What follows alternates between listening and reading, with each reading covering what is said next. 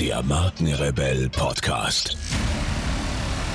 Spannende Interviews, wertvolle Strategien und provokante Botschaften für Führungskräfte und Unternehmer.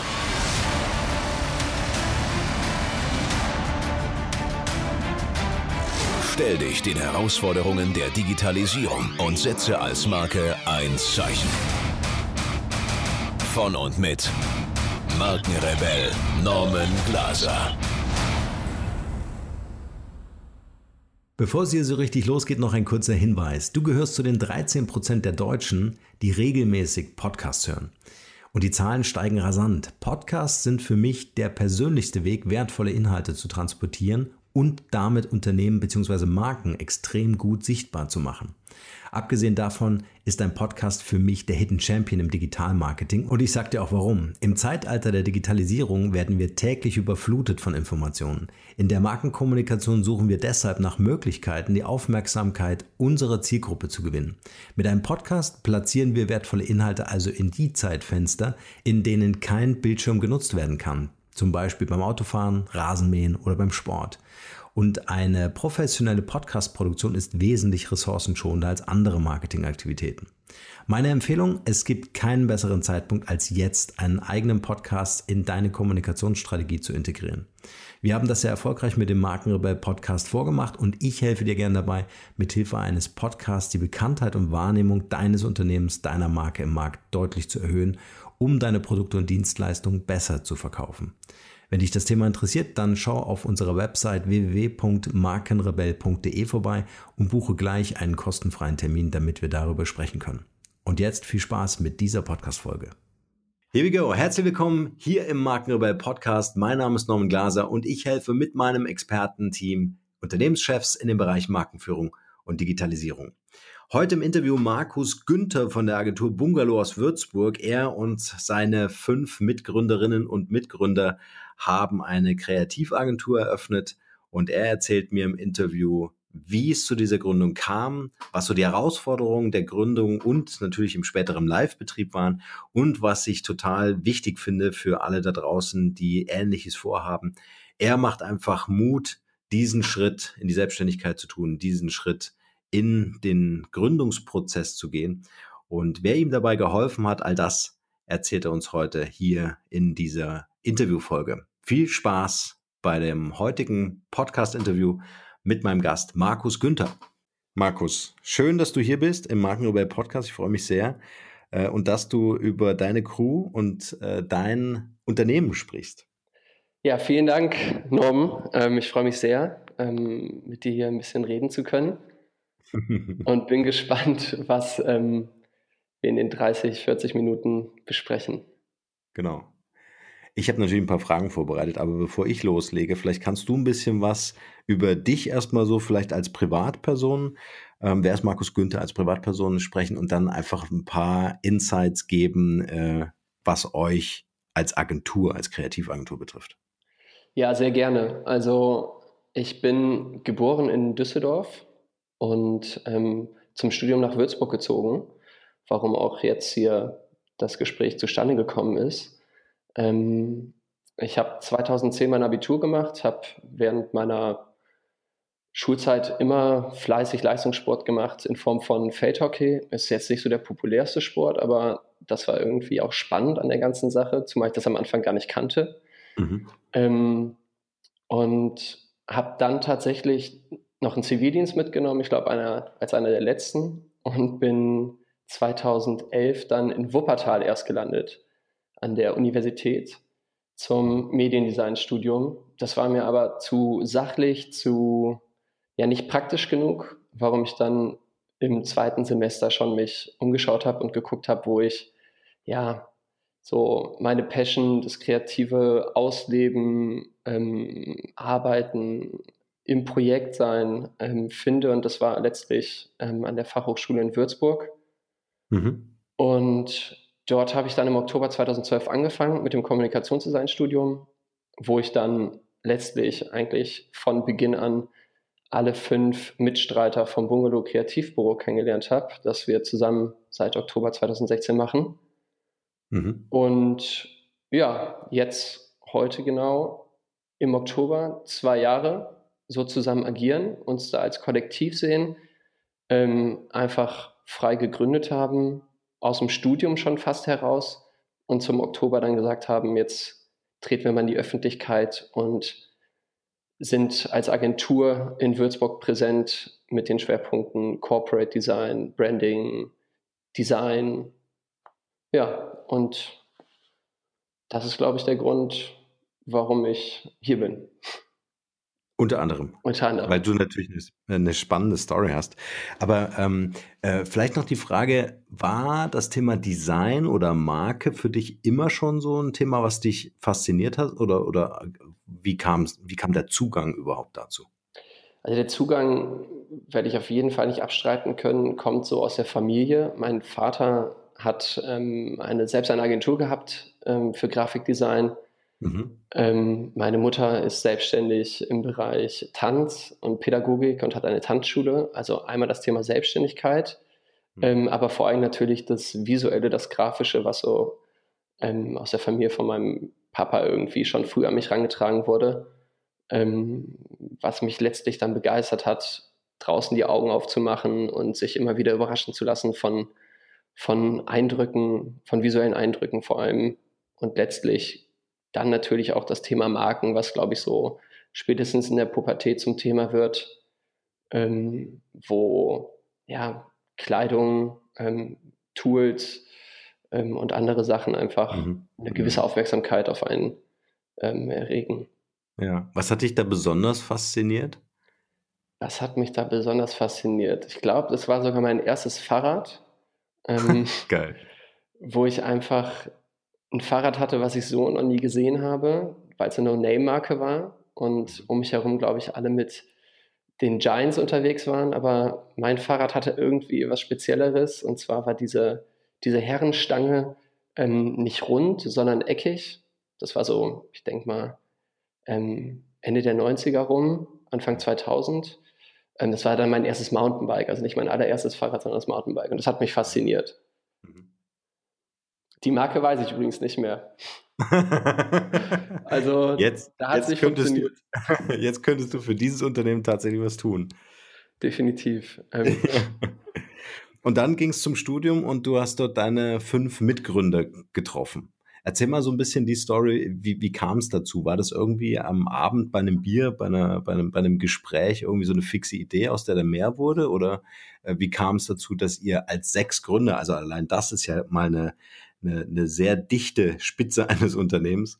Ähm, äh, also wie kam es dazu, dass ihr das äh, so vorhattet?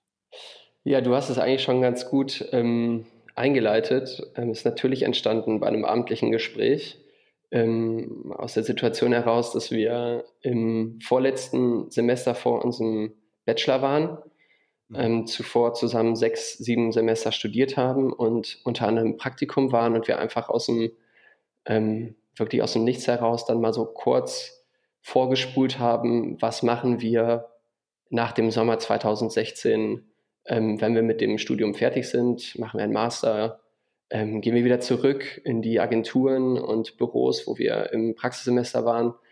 Und irgendwie haben wir uns da, glaube ich, gegenseitig hochgeschaukelt.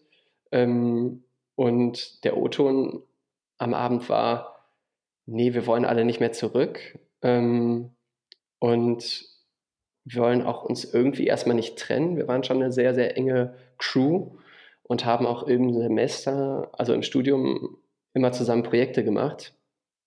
Und dann haben wir gesagt, so, wir haben noch nicht ein großes Projekt gemacht und nach dem Bachelor ist das doch genau die richtige Idee. Also sehr, sehr leichtgläubig einfach an dem Abend mal beschlossen und dann aber auch beiseite gelegt. Ah, okay.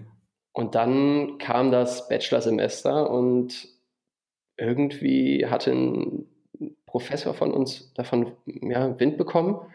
Das, äh, da hatte sich einer von uns verplappert und der fand die Idee aber super und war dann auch so ein bisschen, ähm, ja, so ein bisschen der Anstoß, der nochmal gesagt hat, hier wäre eine Räumlichkeit in einem Coworking Space in Würzburg ähm, und somit war eigentlich schon die Basis geschaffen. Wir mussten nur noch den Schlüssel abholen sozusagen ähm, und das ging alles sehr schnell dann und ja, so hat sich dann aus einer flüchtigen Idee tatsächlich dann das ganze, die, das ganze Projekt entwickelt. Und war euer Professor dann auch sowas wie ein Mentor? Also hat er das dann noch weiter begleitet? Konntet ihr ihn ansprechen zu Fragen der Gründung? Definitiv, der war da auch sehr aufmerksam und hatte meines Erachtens sehr großes Interesse an dem, was wir machen und wie wir es machen und auch, dass wir es richtig machen oder in den Maßen richtig machen können, wie wir überhaupt vorhatten, da dann zu gründen. Ja. Ähm, und dementsprechend haben wir uns da richtig viel Feedback immer geholt und die nächsten Schritte auch mal angekündigt, wobei nach, der, ähm, nach dem Punkt, wo er mit der Stadt äh, kooperiert hat und gesagt hat, dass wir oder uns vermittelt hat für das Coworking Space, ist eigentlich alles dann wirklich vom 15. September, wo wir uns in den Räumlichkeiten getroffen haben, die komplett leer standen, ähm, autark von uns ausgegangen. So habe ich das in Erinnerung. Da ist natürlich sehr viel zusammengekommen. Ja. Ähm, aber ja, wir haben heute noch Kontakt und freuen uns ähm, über den Austausch und ja, also auf jeden Fall nochmal großes Dankeschön. An, Wie heißt er? Ähm, Dass wir ihn nochmal benannt haben. Das ist der Herr Schölz, ähm, selber auch im Grafikbereich tätig und ähm, Unternehmensberatung und kommt aus Stuttgart und ja, toller Typ. Sehr cool. Das ist äh, übrigens auch eine Geschichte, die ich immer wieder beobachte, gerade bei Startups, dass wenn eine Person da ist, die so das Potenzial erkennt und das dann auch fördert, ja, äh, dass das oftmals sehr erfolgreiche Unternehmen werden. Ähm, als, als wenn es nur so aus, aus eigener Kraft entsteht. Ne? Also dieses entdeckt werden, gefördert werden von Mentoren, ähm, ähm, so ein bisschen angeschoben werden, auch äh, ist oftmals ein, ein gute, gutes ein gute, äh, gutes Signal ja, ja, dafür, dass ihr einfach äh, das machen müsst oder es zumindest ausprobieren müsst. Ja, ja also das braucht es auch, glaube ich. Ähm, zumindest wir jetzt als ähm, von Haus aus Designer, Kommunikationsdesigner, ähm, die jetzt nicht von Beginn an den unternehmerischen, ähm, die unternehmerische Idee haben, einfach weil wir da auch ja, viel zu sehr mit dem Thema Gestaltung im Studium uns auseinandergesetzt haben und auch ähm, ja, äh, dementsprechend Vorlesungen und Module hatten. Ähm, ja. Das ist elementar wichtig und ähm, da wird man schon sehr stark aufmerksam gemacht auf Themen, die einem erstmal so nicht, ähm, die man erstmal so nicht vorgesehen hat. Ja. Was mich mal interessieren würde, weil das ist so ein bisschen auch meine Mission, Aufklärungsarbeit zu leisten, äh, der Unterschied zwischen Marke, Kommunikationsdesign und Werbung. Mhm. Trennst du das für dich oder ist es äh, für dich, wo du sagst, das gehört zusammen? Das äh, ist eins. Also natürlich sind es irgendwie zwei Sachen, die auch mal benannt werden. Ähm, mhm. Nichtsdestotrotz glaube ich, ist es im Großen und Ganzen gehört es natürlich zusammen. Ähm, also Design ohne Marketing wird nicht wahrgenommen mhm. und ähm, das Wort beinhaltet ja auch Kommunikationsdesign. Es muss ja sich irgendwie nach draußen zeigen und sichtbar werden. Mhm. Und bei der Werbung ist es halt so, die wird halt sehr direkt kommerziell ausgesprochen oder wahrgenommen und bewertet, weil ich da auch einfach, aber das ist auch jetzt so subjektiv, ich gehe da immer von der klassischen Werbung von TVCs aus, von äh, Radiowerbung und mhm. Kommunikationsdesign ähm, ist ein Teil äh, von der Werbung, glaube ich, von, von, von Marken, die halt dann Kanäle nutzen, die Strategien entwickeln. Ähm, ich denke mal, in der Form, in der wir das machen, einfach noch ein bisschen kleiner, ähm, auch mit lokaleren Kunden, zum Beispiel jetzt so dem, also jetzt einfach mal dem Mittelstand, so der nicht die Budgets hat für die großen TV-Kampagnen.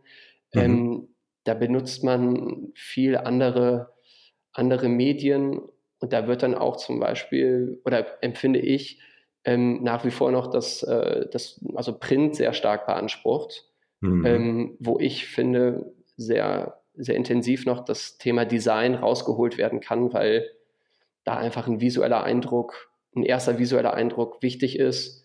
Ja. Ähm, was wird kommuniziert, wie wird es dargestellt? Also da spreche ich noch mehr von einem Artwork als von einer Werbung. Aber da gibt es beides. Ich hoffe, ich habe es jetzt nicht zu kompliziert erklärt. Ich Ich konnte dir folgen, weil ich finde es auch ganz spannend, äh, auch die äh, unterschiedliche äh, Perspektive, die du einnimmst. Es ist ein Unterschied, ob ich ein Konzern bin mhm. ja, oder ob ich ein Mittelständler bin, ob ich äh, diese harte Trennung auch finanziell aushalten kann und sage, Marke und Marketing mhm. äh, trenne ich voneinander. Das eine ist vielleicht eher strategisch, wie positioniere ich mich auch mit Werten und so weiter, was natürlich auch ins Marketing einfließt. Ähm, aber dann habe ich fürs Marketing auch nochmal ganz andere Budgets ne, und kann ganz andere äh, Agenturen vielleicht auch beauftragen zu dem Thema. Ja, und da spielt natürlich bei den Marken, bei den Konzernen ist das halt ein eigener Posten. Ähm, und bei vielen ähm, Einzelhändlern, ähm, Kunden aus dem Mittelstand ist das immer so ein, so ein Produkt, das, das muss es auch geben, weil sie sich kommunizieren müssen. Ähm, aber da ist oft der Verkauf sehr wichtig und die Zahlen und ja, die Bedeutung von Kommunikation, von visueller Kommunikation ist so erstmal ein Beiläufer und das entdecken und ähm, empfinden wir auch sehr stark in den Gesprächen, im Austausch dann mit unseren Partnern, mit unseren Kunden, dass wir da einfach auch nochmal eine ganz andere Zugänglichkeit für die visuelle Kommunikation schaffen und da auch neue, neue Türen öffnen. Ja, spannend. Ja. So, jetzt habe ich schon mal äh, rausgefunden, wer eure Zielgruppe ist. Vielleicht äh, können wir noch einen kleinen Schwenk machen. A, mal dein Team vorstellen, also euch als Gründer kurz vorstellen, äh, mit der Wertschöpfungskette, die ihr letztendlich äh, abbildet. Also was kann man für eine Leistung von euch einkaufen oder erwarten? Ähm, ja, sehr gerne auf jeden Fall. Also wir sind ja ähm, letztlich eine, ein Kollektiv von sechs Leuten, zwei Mädchen, Laura Yvonne und vier Jungs, Alex, Tim, Niklas und ähm, mich. Von Haus aus sind wir alles Designer mit unterschiedlichen Schwerpunkten, von ähm, Editorial, Typografie über Bewegbild, Animation, ähm, Konzeptstrategie wurde uns allen irgendwie zum Studium in die Wiegschale gelegt. Ähm, also es ging immer um Inhalt und nicht um das bloße Artwork, um, um den visuellen Eindruck, sondern auch um die Nachhaltigkeit äh, der Arbeit. Also welche Hebel ähm, kann man, ähm, kann man umschalten durch, mhm. durch unsere Arbeit, durch die Kommunikation. Ähm, und was habe ich noch vergessen, was wir machen? Im, Im Großen und Ganzen mit den Aufgabenbereichen schafft man ja eigentlich die Grundlage für Markenbildung, was wir stark fokussieren, ähm, für Identitäten von, von Unternehmen, Marken, Institutionen. Mhm. Und da sehen wir uns als Kreativpartner. Ähm, das betone ich so stark, weil ähm, das zwei Gewichtungen hat. Einmal den konzeptionellen strategischen Teil und einmal den ja, Teil der Umsetzung der Produktion. Und durch unsere Manpower sind wir ganz stark darauf aus, ähm, ganzheitlich mit unseren Kunden zu arbeiten. Also wir sehen sehr gerne vor, von Beginn an Marken, Produkte mitentwickeln zu können, um da auch einfach empirisch in der Analyse, in der Zielgruppenerfassung letztlich die optimale Produktgestaltung vornehmen zu können. Ähm, und benutzen da, das hat mein Dozent auch mal gesagt, ähm, die, die Theorie wird zum, ah, wie war das Zitat? Das habe ich jetzt nicht mehr. Hm, die Theorie wird zum Mittel zum Zweck. Also mhm. als Mittel zum Zweck, das finde ich eigentlich, ähm, mhm. trifft es ganz gut, mhm. ähm, weil sich letztlich in der Gestaltung alles belegen lässt und durch die konkrete Zielgruppe natürlich ähm, auch die Punkte angesprochen werden und visuell behandelt werden oder in der Tonalität, Form und äh, Farbe und Sprache, wie wir ähm, die Zielgruppe am besten erreichen können. Ja. Ist auch ganz spannend, äh, weil ich selbst weiß, wie so ein Kreativprozess natürlich aussieht und äh, wie sehr man so in, sich in sein Labor zurückzieht und dann wirklich tüftelt, um auf diese eine Lösung zu kommen ähm, äh, die dem Unternehmen dann auch hilft, besser zu kommunizieren oder stärkere Wahrnehmung zu haben. Ähm, kannst du vielleicht, ich meine, jetzt hören ja hier ein paar Unternehmer zu, ja, die vielleicht ein paar kreative Köpfe suchen. Kannst du vielleicht mal so in ganz praktischen Projekten, Projektbeispielen erzählen, was so das Produkt am Ende äh, ist, was ihr erschafft? Ähm, ja, sehr gerne. Da gibt es ähm, natürlich ein paar Anwendungsbeispiele. Ähm, ich überlege gerade, welcher gut ist. Also am Beispiel von der Markenkommunikation bzw. Mitgliederkommunikation von Fortuna Düsseldorf, wo wir ähm, Anfang des Jahres noch zur Zweitliga-Zeit intensiv ähm, mit der Marketingabteilung äh, arbeiten durften, ist so ein Prozess, wo es darum geht, ähm, Fortuna stand vor dem Bundesliga-Aufstieg und es ging darum, weitere potenzielle Mitglieder für die nächste Saison anzusprechen und in den Verein zu integrieren. Hier ging es um Wiedererkennung. Da hatte Fortuna erst im Jahr zuvor die DNA, also die eigene Markensprache entwickelt, ja. ähm, mit einer anderen Agentur. Und der Prozess der Mitgliederkommunikation lief darauf hinaus, das Briefing war, wie können wir diesen Verein, der Höhen und Tiefen aufweist, vom Viertligisten zum ähm, tragischen Helden im Finale gegen Barcelona in Europa, ähm, wie können wir dieses, diese ganze Struktur und diese, diese, diese Talfahrt des Vereins und jetzt wieder in der Bundesliga eigentlich kommunizieren und abbilden und ähm, eine Zugehörigkeit finden. Und dann haben wir erstmal Gestaltungskonzepte entwickelt, beziehungsweise Kommunikationskonzepte und, dem, äh, und Fortuna vorgestellt, ähm, die halt mit Arbeitssitting gearbeitet haben. Und letztlich ist alles auf Fortuna dabei rausgekommen. Und dazu gehörte dann das ähm, Gestalten der Mitgliedermappe. Dann haben wir uns überlegt, welche Tools sind noch interessant, beziehungsweise was kann den den Mitglied noch mehr gegeben werden. Das war dann ein Pin, also repräsentativ ein Jutebeutel, ein Wimpel, also sehr klassische Sachen, aber irgendwie auch ein Mix mit moderneren Sachen, Stickern. Ähm, alles haptisch und ja, für den, für den Fan, fürs Mitglied. Ja. Und die Kommunikationsidee hinter dem Ganzen war halt alles auf Fortuna, meine Mitgliedschaft ähm, ja, bringt zum Ausdruck, egal ähm, wo der Verein steht, ich bleibe treu, ich bin dabei und gebe alles dafür. Und es hat sich dann auch auf dem Sticker, der fürs Auto gedacht ist, zum Beispiel wieder gespiegelt, stolzes Mitglied des ehemaligen Viertligisten. Also das sind dann Wordings sehr interessant. Auf dem Jutebeutel ähm, haben wir dann mit was ja, populistischerem gearbeitet. Das Zitat von Matthäus, Mailand oder Madrid, haben wir dann umgetextet in Bocholt oder Barcelona, Hauptsache Fortuna.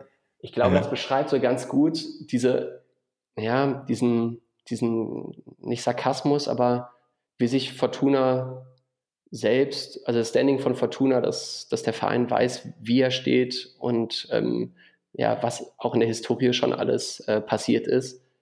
Dass es ein Verein mit Ecken und Kanten ist. Ja. Jetzt habe ich sehr das weit zeigt, ausgeholt.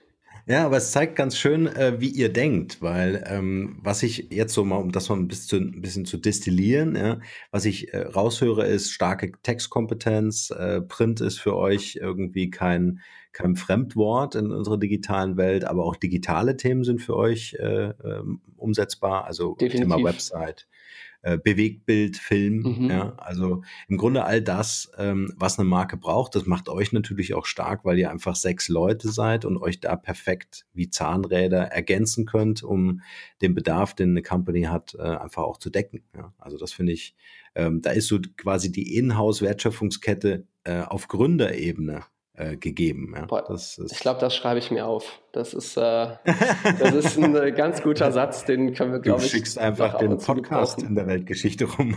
Ja, das natürlich auch. Das. ja, aber äh, das finde ich sehr schön, weil es auch so eine gewisse Vielfalt ist. Ja? Also ich, ich, weiß nicht, ob ähm, ihr nicht sogar eine Generation von Designern seid, die da herangewachsen ist und ähm, ähm, richtig gute Sachen produzieren können, weil ihr so vielseitig seid. Ne? Also es ist halt nicht nur das äh, Rumschieben von Layouts am Bildschirm, sondern auch das äh, inhaltliche Verstehen wollen. Mhm. Was muss kommuniziert werden? Was ist die Botschaft? Ja, was macht das Unternehmen letztendlich aus? Und das auch in einen vernünftigen äh, Satz äh, reinzubauen, der Potenzial hat. Das ist natürlich ähm, also das finde ich ein, ein, auch ein Hochleistungssport, ne, den man heute natürlich auch bringen muss. Ja, und ausgehend von dem ersten Briefing, was ja wahrscheinlich ähm, nicht den ganzen ähm, Projektzyklus ähm, umfasst, sondern erstmal vielleicht nur ein, ein Medium, was bespielt werden soll, ähm, wo aber letztlich ganzheitlich dann vom Print raus auch ins Digitale gedacht wird. jetzt nicht unbedingt am Beispiel von, ähm, von Fortuna, sondern in anderen Projekten, ähm, wo ja aus einem, aus einem Artwork für die Bewerbung eines Festivals oder ähm, einer Veranstaltung natürlich auch schon gleichzeitig mitgedacht wird, welches Content ähm, oder wie kann hier noch Content äh, kreiert werden für, äh, für Online, für Social Media und ähm, ja, wie kommuniziert es da? Also das bei der Entwicklung des ersten Artworks, des ersten Projekts muss man halt schon weit denken und ähm, das muss man am Ende natürlich auch verkaufen können, weil mhm. wir wollen immer ganz und alles reingeben, es braucht vielleicht nicht immer der Kunde, aber vielleicht weiß der Kunde auch gar nicht, was er braucht. Das ist natürlich so aus Designersicht auch manchmal gefährlich. Ähm, da darf man auch nicht zu viel dann anbieten. Ähm, aber das ist schon so unsere Idee, da mitzudenken, deshalb Kreativpartner und dann natürlich uns auch äh, dementsprechend zu verhalten und ähm, ja, mitzuarbeiten, vor allem mitzudenken. Ja, ja. ja. Jetzt hast du mir natürlich eine tolle Vorlage gegeben, äh, Thema Vertrieb. Wie kommt ihr an Neukunden? Das ist ja immer so ein Thema für, für, für Startups. Ne? Ja, definitiv. Ähm, wir, dadurch, dass wir sechs Leute sind und natürlich hier aus Würzburg, aus dem gleichen Umfeld kommen, haben wir aber alle noch unsere Base zu Hause und Stationen, die vor dem Studium waren. Und letztlich ist Bungalow gestartet mit einem Projekt ähm, aus dem unmittelbaren Umfeld. Ähm, und das Projekt war, glaube ich, schon da, bevor wir uns gegründet haben und hat uns natürlich auch begünstigt. Und über dieses Projekt sind wir wirklich und über die, die Arbeiten, die auch im Vorfeld schon passiert sind, also durch das Design, was entstanden ist, ähm, sind wir ja irgendwie sichtbar geworden und waren jetzt auch im Social Media nicht leise. Wir sind direkt von Anfang an rausgestürmt und haben gesagt, wir sind da, wir machen Design und haben ja, irgendwie einen Zuspruch bekommen. Und ich glaube, es ist viel, also ich würde sagen, 80, 85 Prozent ähm, unserer Jobs entstehen durch Empfehlungen. Das ist vielleicht branchentypisch, aber natürlich noch typischer, wenn du anfängst und ähm, erstmal ja äh, nicht auf der Bildfläche bist. Ja. Na gut, ihr habt noch die Herausforderung, ähm, ist ein Unterschied, ob ich alleine oder mit einem Partner gründe, ne? oder ob ich sechs Leute ernähren muss am Ende des das Tages. Das ist natürlich ein wichtiges Thema, gar keine Frage. Ja. Aber wenn jeder mithilft, und da finde ich auch nochmal deinen Tipp, einen, ganz wichtigen, äh, einfach im vorhandenen Netzwerk anzufangen, mhm. ne? einfach zu schauen, wen kenne ich, ja? ähm, Social Media Kanäle natürlich zu benutzen und zu schauen, äh, wer findet das sympathisch, was wir machen und wie wir so drauf sind und die dann natürlich auch wieder Multiplikatoren für euch sind. Ja? Absolut. Ja. Ja, also das sehe ich als, ähm, als wichtiges Element für, für unser Sein, für unser, für unser ja, Weiterarbeiten können. Und ähm, nichtsdestotrotz, glaube ich, ist jetzt nach anderthalb, zwei Jahren dann die nächste Etappe erreicht, ähm, die bedeutet, dass unsere Projekte sichtbar sind durch unsere Website, durch Feature von Magazinen oder ähm, Plattformen und wir jetzt so langsam aber immer mehr auch ja, das, äh, das Licht der, ähm, der Designwelt äh, erblicken dürfen und können. Dadurch, dass wir ja auch das ein oder andere größere Projekt außerhalb von Würzburg ähm, ja, vorzeigen können. Ja. Das ist natürlich sau wichtig. Das ist ja auch immer ein Thema bei dir, digitaler Fußabdruck. Ähm, so ist es. und letztlich sind das unsere kleinen Fußabdrücke und da bedienen wir uns ganz stark Social Media, vor allem Instagram, wo einfach eine gute Möglichkeit geschaffen ist, sich zu präsentieren und sich zu verkaufen, um jetzt nochmal auf das, ähm, auf das Thema Vertrieb rüberzuleiten. Mhm. Wir sind von Haus aus Gestalter, ähm, aber können natürlich uns verkaufen. Ich glaube, da kann man immer dazulernen. Und das ist einfach ein Prozess und da lernen wir jeden Tag auf jeden Fall dazu. Ja. Eine kurze Unterbrechung mit einem kleinen Hinweis auf unseren Messenger-Service. Wir haben für euch die Möglichkeit geschaffen, über euren Lieblingsmessenger wie zum Beispiel WhatsApp oder den Facebook Messenger von uns automatisch exklusive Inhalte zu erhalten. Neben den brandneuen Podcast-Folgen bekommt ihr auch aktuelle Studien, hilfreiche Ratgeber als PDF oder auch spannende Insights von den Markenrebellen.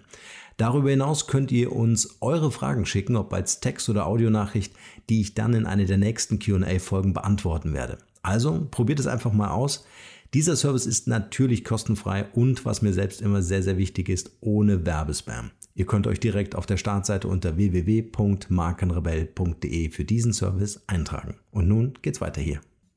Wenn du dir für euch was wünschen könntest, also ein, ein, Projekt wünschen könntest und wir vielleicht ein oder zwei Zuhörer haben, die sagen, hey, das ist genau das, was ich auch gerade machen möchte als Auftraggeber, mhm. was, wär, was wäre so ein Projekt, was euch so richtig Spaß machen würde?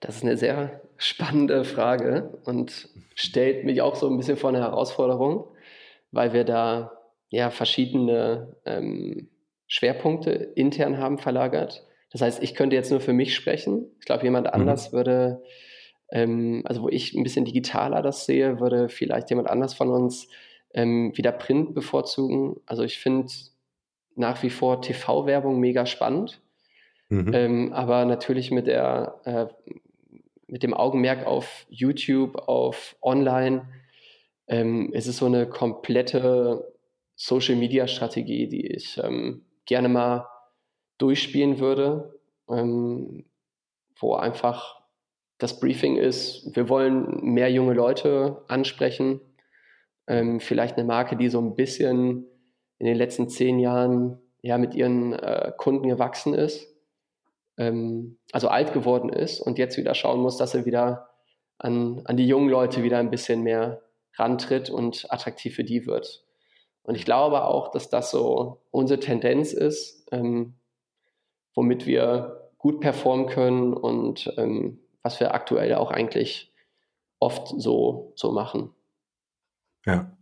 Also, ich mache jetzt ein bisschen Vertrieb für euch äh, und rufe quasi unsere Hörer auf, hier dieses Podcasts, die Markenrebellen da draußen, die kreative Köpfe, nämlich sechs Gründer und Gründerinnen ähm, brauchen oder gut gebrauchen können für ein Projekt, für die eigene Company oder eine Empfehlung aussprechen können, auch das. Einfach hier bei uns melden. Wir machen dann ein Intro ähm, bei Markus und seinem Team oder meldet euch natürlich direkt äh, bei Markus und seinem Team äh, Website und Link in der Beschreibung zu diesem Podcast, zu dieser Podcast-Folge. Markus, was ich natürlich noch fragen muss, ist Bungalow. Wieso der Name? Gibt es da eine Story für? Ja, das ist, ähm, ist äh, eine gute Frage. Es gibt auf jeden Fall eine Story, die muss es ja geben, wie du weißt. ähm, auch wir Natürlich. wollen eine Marke sein, beziehungsweise müssen es auch irgendwie sein, wobei mhm. es natürlich vom Naming her so von innen herausging, Bungalow war, glaube ich, um den Dreh 2016 so, so ein Begriff, der uns irgendwie ja, zugeflogen kam und so ein bisschen Retro-Charme mitbrachte, also genauso den Vibe aufgegriffen hat von, von 2016. Aber ich glaube nach wie vor, und weil es halt für uns damals so attraktiv klang, irgendwie ein Naming ist, was was ewig Bestand hat, so ein bisschen Urlaubsgefühl mit sich bringt, also eine schöne Erinnerung ähm, aufweckt. Und letztlich muss man sagen, jetzt kommt der tiefgründige Teil, ist ein Bungalow, ein ähm, aus der Architektur abgeleitet, einstöckiges, ähm, eine, eine einstöckige Architektur. Ich sage auch mal bodenständig. Und mhm. Ähm, wir haben uns zu sechst wirklich vorgenommen, dass wir nicht in so starke Hierarchien verfallen wollen, sondern uns immer auf Augenhöhe begegnen können und auch den Leuten und den Partnern, mit denen wir zusammenarbeiten. Und insofern ist die Bedeutung Bungalow ähm, ja. doch auch nochmal tiefgründiger als nur ein cooles Naming. Und nichtsdestotrotz kann man auch noch sagen, hat Bilderbuch damals den Hit rausgebracht, Bilder äh, Bungalow. Und irgendwie, ich glaube, das war so der, der Zeit, Zeitgeist irgendwie. Ja, ja. Aber, wir, Aber es ist, eine schöne Analogie. Also ich, also ich finde es sehr schön. Ja. Wir haben sogar den Namen äh, vor dem Hit äh, gehabt und auch kommuniziert. Also das ist nicht so, dass die uns jetzt ähm, stark beeinflusst haben, aber das war irgendwie so eine geile Bestätigung. Und mhm. wir haben immer, wenn wir das Lied hören, natürlich eine wunderschöne Erinnerung und ein Grinsen auf ja, den Wangen. Eure, eure Hymne. Definitiv, auf jeden Fall. Sehr geil. Markus, habt ihr euch mal Gedanken gemacht, über einen Investor oder mit einem Investor zusammenzugehen? Ähm, also aktuell haben wir uns da noch keine Gedanken zugemacht. Wir lassen da erstmal allgemein so, wenn Sachen aufs Bungalow einwirken, erstmal sacken, besprechen uns, philosophieren darüber. Insofern hast du gerade einen ganz guten, ähm, ganz gut, eine ganz gute Anregung gegeben. Ich werde mhm. das hier nach mal äh, mit einbringen und bin mal gespannt, wie die Meinungen sind, ähm, weil das haben wir noch nicht diskutiert. Die Situation ergab sich aber auch noch nicht und insofern war das bislang für uns ja. kein Thema. Weil es verbindet man ja irgendwie Startup, ne, Investor äh, oder meinetwegen auch Business Angel. Ja, ja, das ist ja eher so die Differenzierung zu sagen, der Business Angel äh, bietet vielleicht so die eigene Infrastruktur an, ob das eine Rechtsabteilung ist oder, oder ein Steuerbüro oder sowas, um einfach mitzuhelfen, äh, das Unternehmen äh, zum Wachsen zu bringen. Ja, definitiv. Mhm. Ja, ich finde das Thema Startup, was, was uns auch oft auferlegt wird, ist mhm. bei uns gar nicht so ähm, richtig. Also mhm. Startups haben für mich eine andere Definition. Ähm, und ich glaube, viele, viele junge Gründer rutschen dann oft so in diese Schiene Startup. Aber letztlich haben wir uns ein Konzept überlegt, wie wir zu sechst ähm, Design machen können. Und dieses Modell gibt es da draußen ja schon. Vielleicht jetzt nicht so von der Gesellschaftsstruktur, wie wir das haben und wie wir das ausüben. Ähm, aber ein Startup ist, hm, technologisch innovativer, würde ich sagen. Ähm, ja. Ist halt so gefärbt jetzt durch die Medien. Ne? So also gefärbt, man ja. Ja, ja, man verbindet damit irgendwie App-Entwicklung oder so. Auf der anderen Seite macht ihr ja auch digitale Themen. Und was, was ich so spannend finde an eurem Modell ist, ähm, wie gesagt, weniger, dass es das Thema Kreativagentur, ja, wenn man es mal so benennen würde, äh, schon gibt, sondern dass ihr einfach die komplette Wertschöpfungskette in-house abbildet und damit natürlich auch Skalierungsmöglichkeiten habt für ein Unternehmen, die sagen, wow, ich weiß nicht, ob das so eine One-Man, One-Woman-Show leisten kann. Mhm. Ja, ihr seid sechs Leute, also ihr könnt die Performance auf die Straße bringen, die es halt für ein mittelständisches Unternehmen einfach auch braucht. Ja, ja das stimmt. Also klar, das finde ich schon sehr cool. Cool. Äh, eine Frage, die ich mir noch aufgeschrieben habe, ist, ähm, kannst du uns mal mit in den Kreativprozess bei euch äh, äh, kurz mit reinnehmen. Also was passiert? Ähm, Kunde schreibt Briefing. Wir beide wissen, dass das eher so ein Wunschzettel ist. Also man kriegt ja nie die, die Detailtreue, die man dann auch als Kreativer braucht, sondern dann gibt es natürlich wieder so ein Rebriefing und so weiter. Mhm. Aber kannst du das mal beschreiben, wie das bei euch so abläuft und wie ihr arbeitet? Ja, also bei uns sieht das so aus, dass wir ähm, natürlich einen einen Pool haben, wo alle Projekte reingehen. Das ähm, überschauen dann alle und dort wird dann relativ schnell gefiltert und geschaut, welch, in welche Richtung geht das Projekt. Ist das, ähm, ist das vielleicht ein, ein Artwork? Ähm, welchen Schwerpunkt hat es? Ist es Print? Ist es digital? Und ähm, aus dieser ersten Überschauung setzt sich dann ein Team zusammen mit den Fachkompetenzen ähm, und bespricht sich und entwickelt daraus letztlich die Antwort bzw. den Entwurf zurück, wie wir an das Projekt rangehen würden. Dazu gehört natürlich ähm, auch eine Kalkulation, also eine wirtschaftliche Kalkulation und ein, ein, Timing. Und dann setzen wir uns eigentlich in der Regel mit dem Kunden zusammen, besprechen das und schauen, wie wir das dann äh, zusammen ja, bewerkstelligen können. Mhm. Arbeitet ihr dann auch mit irgendwelchen kollaborativen Tools zusammen, auch mit Kunden oder nur intern? Ähm, ja, es gibt Projekte, die erfordern natürlich Kollaboration. Aktuell haben wir jetzt gerade einen äh, Film verabschiedet und da sind wir, also wenn ich es richtig verstanden habe, da sind wir richtig, ähm, da sind wir auf äh, Sound angewiesen. Den produzieren wir nicht in-house. Das wäre jetzt so die ja, Kollabo ja. aus der Richtung Musik oder wenn wir in die äh, Programmierung gehen ähm, und vor allem noch mit UX und äh, dem ganzen, den ganzen Bereich Usability umgehen, haben wir unsere Partner, mit denen wir zusammen die Konzepte entwickeln ähm, für, für Websites. Ähm, ja. und Wie arbeitet ihr mit denen zusammen? Ist es per E-Mail oder, oder benutzt ihr dann so Tools? Also wir haben zum Beispiel Asana. Ah, im, okay. Im also wir arbeiten viel mit ähm, Slack. Cool. Ähm, ja. Einfach weil sich das angeboten hat. Ich kenne jetzt auch gar nicht so viele Tools und natürlich auch ähm, noch mit so einem Buchungs- und Zeitmesser, das ist Active Color. Ah ja. Und ja. das ist ganz gut, weil wir so natürlich ähm, für uns nachhalten können, ähm, was das Zeitmanagement angeht, was die Projektplanung angeht und natürlich die ähm, Kommunikation intern und extern ähm, transparent machen können und da halt ja sehr gut kommunizieren. Ja, aber zwei sehr coole Tools. Also Active Collab ist im Grunde das, was wir Asana nennen. Ja. ja also ermöglicht quasi ein Projekt- und äh, Aufgabenmanagement, mhm. ne? inklusive Kommunikation. Und Slack ist natürlich so gerade für uns junge Leute ja. Äh, das Tool der Wahl, um einfach schnell per Chat einfach einen Austausch zu haben. Da gibt es eine kleine Anekdote. Ich meine, zuerst waren wir in einem Raum in dem Coworking Space und saßen an der großen Tafel und alle wollten alles mitbekommen und alle fünf bis zehn Minuten gingen Kopfhörer raus und ähm, es wurde eine Frage in den Raum gestellt. Und heute ist es wirklich so, wir können nebeneinander sitzen oder uns gegenüber sitzen und schreiben uns auf Slack. Ähm, das ist schon sehr wertvoll, um nicht immer den Workflow zu unterbrechen und einfach mal Sachen zu ähm, aufzuschreiben, die letztlich aber ähm, auch, sage ich jetzt mal, die können auch aufgeschoben werden. Also es ist ja dann liegt ja, ja dann an mir, ja. wann ich reinschaue und wenn nicht. Es ist auf jeden Fall nicht dieser, ja. dieser physische ähm, Kontakt, der einen dann erstmal rausbringt aus einer Arbeit. Eine schöne Story, weil man, man schimpft ja gerne, ja, äh, immer wieder darüber, hey, braucht ihr ein Tool, um miteinander zu reden? Ja, aber genau das, was du gerade sagst, gerade Großraumbüro, mhm. äh, da ist es natürlich dann wichtig zu entscheiden, wann ist die Zeit, die ich jetzt brauche, um, um diesen kreativen Prozess für mich zu entwerfen, ja, oder zu verfolgen.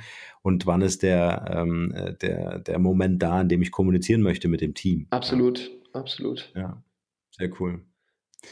Markus, ich habe noch ein paar Fragen für dich vorbereitet. Die berühmte QA-Session. Okay. Äh, und würde dich bitten, mit einem Wort oder einem Satz zu antworten. Bist du ready? Ich bin, glaube ich, äh, ready.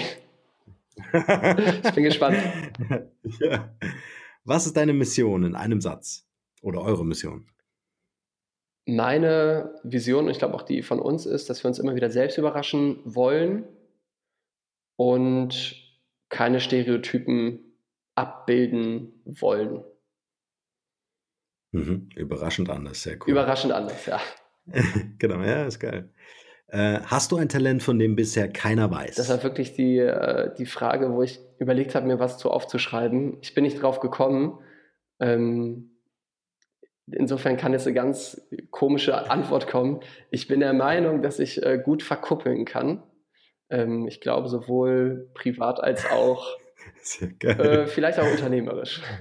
Okay, sehr cool. Das ist ein wichtiges Talent. Verkuppeln, äh, Schrägstrich verbinden. Ja, genau. Ich glaube, verkuppeln, ja, das kommt noch so cool. aus der Grundschulzeit, äh, wenn ich dann das Mädchen und den Jungen zusammengebracht habe. ja, irgendwie ja. so. Ja, kann, kann man gut gebrauchen. Das ist ein Talent, das kann man gut gebrauchen. Wenn die Leute an dich denken, was wäre das eine Wort, wofür du selbst als Marke bekannt sein willst oder schon bist? Also ich bin auf jeden Fall ein Optimist und trage das auch nach außen. Dementsprechend irgendwie jemand, der alles realisieren will. Und ich finde irgendwie so Teamplayer ist noch ein schönes Wort. Das würde ich gerne auf jeden Fall, äh, das würde ich gerne tragen so. Mhm. Ja. Welcher Moment oder Rat hatte für dich einen besonders nachhaltigen Einfluss? Also es ist jetzt ein sehr, sehr soziales ähm, ähm, Zitat oder äh, wie sagt man das? Das ist jetzt ein sehr soziales Standing, glaube ich. Ähm, der eigene Wohlstand oder das, was ich, was mir zugute kommt, beruht eigentlich immer auf, ähm, ja, ich würde sagen, auf dem Leid von jemand anderem. Ähm, da will ich jetzt gar nicht so weit ausholen, aber ich finde, wenn man sich darüber Gedanken macht, ähm, warum es einem gut geht und warum es vielleicht so schön um einen ist, wie es ist, sollte man immer so ein bisschen demütig auch zur Seite schauen können und darum nice. wissen. Schön. Ja. Ja, doch, das finde ich eigentlich ganz gut. Und ein weiser Mann hat mir mal gesagt, gib nur das Geld aus, was du hast. Was nicht heißt, dass das bisher, ähm, dass ich das bisher immer so gemacht habe, das lasse ich jetzt mal offen. Aber irgendwie ist mir das sehr, äh, sehr stark im Kopf geblieben. Doch, ja. doch. Ja, wichtig. Was ist das Wertvollste, was wir von dir lernen können? Ähm, ich sage jetzt einfach gay okay. Also, mhm. das hat Materia gesagt in einem Lied und ich finde, das baut so, baut so auf eine Toleranzschwelle auf, die, die äh, die Grundbasis sein müsste in unserer Gesellschaft oder in unserem Miteinander, dass man einfach sich äh, mit Respekt begegnet und tolerant ist. Ja, sehr cool. Kannst du uns drei Internet-Ressourcen oder Mobile-Apps empfehlen, die du selbst verwendest? Also wir haben ja eben schon Slack genannt. Ja. Ähm, und natürlich Instagram, ganz, ganz wichtig. Ähm, mhm. Gerade für euch, ne, Visualisierung. Gerade für uns. Ähm, irgendwie klingt vielleicht spießig. Split finde ich geil. Das ist ähm, der Rechner, der Community-Rechner, der am Ende bilanziert, wer wem noch wie viel Geld geben muss. ähm, und das ist einfach mega schlau und mega gut. Und gerade zum Beispiel auch wir intern, so mit Mittagspausen und irgendwelchen Sachen, ähm, wenn dann einer mal ausgibt, dann hast du es am Ende schwarz auf weiß und es können irgendwie keine mhm. tragischen Streitigkeiten wegen Geld passieren, ja. so was ja sowieso total unsinnig ist. Ja. ja. Sehr cool. Hast du eine Buchempfehlung für uns? Boah, hier muss ich mich auf jeden Fall als, ähm, als den Unbelesenen von uns outen. Deshalb schreie ich ganz laut YouTube. Also YouTube ist mein, mein Buch, mein, äh, ja, mein mein Inhalt. Also wenn ich irgendwelche Sachen wissen will, ob es das Hörspiel ist, was mir das Buch vielleicht vorträgt oder irgendwie eine andere Information. Ich bin Generation okay, YouTube. Dann, dann, muss ich die Frage umformulieren. Äh, kannst du uns einen YouTuber empfehlen, der für dich einen großen Mehrwert hat? ähm, da bin ich, muss ich ehrlicherweise sagen, gar nicht so ähm, hintergestiegen. Ich habe mir gestern das erste Mal ähm, mehr Sachen von einer Person angeschaut. Und zwar, ich glaube, Hey Arno oder Arno heißt der. Der ist ganz frech und ähm, trinkt am roten Teppich mit äh, Promis kurze und wird noch frecher und polarisiert extrem. Ähm, insofern nenne ich ihn jetzt einfach, weil das neben ja, also den, den anderen Big Playern so der, der mir gerade bekannteste ist. Okay, cool. Packen wir wieder in die Show Notes. Mhm. Ähm, welche drei Interviewgäste äh, würdest du uns empfehlen für den Markenrebell Podcast? Wen würdest du hier gerne mal hören? Also, wem ich immer gerne zugehört habe, ohne jetzt hier ähm, zu viel Honig jemandem um den Mund zu schmieren, ähm, war mein äh, Dozent, Professor Karl Frech an der Hochschule, ähm, der mit uns sehr stark das Thema Marken und ähm, Methoden wie Design Thinking und sowas ähm, behandelt hat. Und wo ich glaube, wo so das Know-how, was ich jetzt gerade besitze, auf jeden Fall ähm, maßgeblich herkommt. Und ja, sehr interessante Person, hat viel zu erzählen. Karl Frech, ist auf jeden Fall mhm. die Nummer eins so. Ähm, dann Sven Rausch, das ist der Co-Founder und CEO von NRIQ, ähm, mhm. mit dem wir zusammenarbeiten. Ähm, die haben eine Softwarelösung entwickelt für transparente und effiziente Wärmeerzeugung. Ähm, und ist so das Paradebeispiel, finde ich, für Digitalisierung ähm, weil es ja wertvolle Ressourcen der Umwelt schützt durch eine smarte, ähm, durch eine smarte Software, die gerade getestet wird und weiterentwickelt wird. Also mhm. echt top. Cool. Und Dr. Christian Alexander Bauer, auch ein Dozent ähm, von der Hochschule Würzburg, ich glaube jetzt in Saarbrücken, der betrachtet das Ganze so aus der philosophischen Sicht, ist Anthropologe und ähm, ich glaube, das ist immer ein gutes Gewicht. Einmal dieses pragmatische, ähm, ma aus Markensicht ähm, habilitierende und dann aber auch mal so dieses philosophische, die andere Seite. Ähm, das ist immer gut gewesen und ja, es gibt einfach so Menschen, denen hört man gerne zu oder mit denen redet man auch einfach sau gerne. Mhm. Sehr cool. Ja. To tolle Empfehlung. Vielen Dank dafür. Ähm, wir sind am Ende unseres Interviews angekommen, Markus, und ich würde dir gern das äh, Schlusswort überlassen mit der Frage, was ist dein bester Tipp für ein glückliches und erfülltes Leben? Ein glückliches und erfülltes Leben ergibt sich aus ähm, deinem Umfeld, mit wem du bist, mit wem du sein kannst.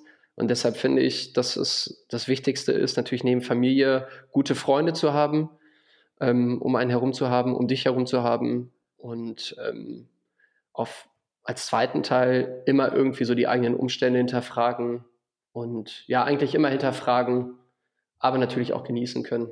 Ist sehr, sehr oberflächlich. Das Wichtigste ist, hab gute Leute um dich rum.